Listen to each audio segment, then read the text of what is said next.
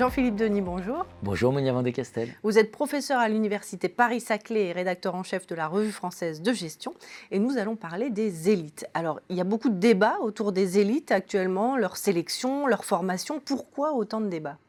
Alors pourquoi autant de débats? Parce que euh, je pense qu'il y a une perte, perte de confiance, de manière générale. Là où c'est intéressant, c'est que dans les universités, dans les grandes écoles, c'est bien là où on forme les élites. Donc il est logique qu'elles soient à la fois euh, sous le, coup de projecteur et en même temps qu'on s'interroge sur le type de formation que reçoivent ces élites. Et alors vous, quelle est votre vision de la chose? Alors ma vision de la chose, ça va peut-être pas faire plaisir.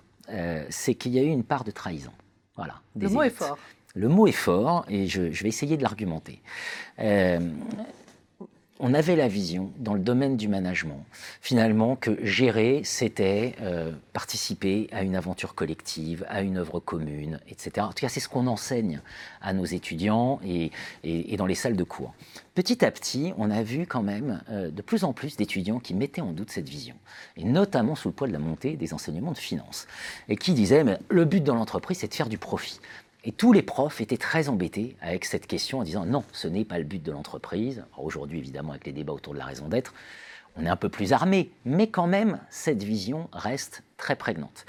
Euh, et il faut peut-être leur expliquer que non, c'est effectivement pas le but de l'entreprise, mais ça a pu être le mobile de certains de leurs dirigeants. Alors, quelle solution alors, quelle solution? Euh, Première chose, c'est rappeler que l'éthique est absolument euh, fondamentale.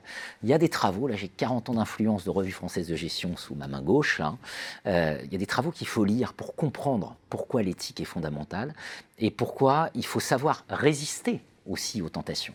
Euh, parmi les choses qui sont mentionnées dans ce, dans ce numéro, là, qui date, hein, qui date de 2008, euh, 2008 c'était la crise. Euh, parmi les, les, points euh, importants, il faut toujours composer avec les injonctions, mais jamais s'y soumettre. Je prends un exemple, c'est les prescriptions financières. Durée de mandat des PDG, on est passé de un peu moins de 10 ans à aujourd'hui moins de 4 ans dans la plupart des entreprises, notamment américaines. Ça nous vient pour une bonne part des États-Unis. Hein. Euh, les États-Unis s'interrogent sur ce modèle-là. Voilà, donc ce premier point, c'est ça, c'est attention, un mandat de 3-4 ans, on n'assume pas forcément les conséquences de ces actes, en tout cas on a le sentiment. En revanche, on peut à court terme encaisser les bénéfices de ces décisions, notamment quand la rémunération est indexée sur la croissance du cours de bourse. Euh, je, je crois que ça, il faut dire aux étudiants que ce n'est pas l'avenir. Voilà, on va avoir un effet retour de ces éléments, de ces éléments-là. Tous les grands patrons américains disent attention, l'entreprise n'est pas là que pour maximiser la valeur pour les actionnaires. Euh, plus généralement, ils ont bien compris qu'il y avait un danger. Et un des dangers, c'est notamment la certaine tendance des entreprises américaines à décider, dans les clauses de, de contractuelles avec leurs dirigeants, de, de clauses de clawbacks. Clawbacks, ça veut dire remboursement. Si les promesses qui justifiaient le cours de bourse à un instant T ne sont pas tenues, c'est-à-dire le cours de bourse s'effondre à euh, N plus 2, N plus 3, ben on rembourse ce qu'on a perçu. Voilà. Là, c'est de l'éthique, mais de l'éthique un peu, un peu musclée, comme euh, aiment à le faire nos amis américains. Et très concrète. Oui, de l'éthique très concrète.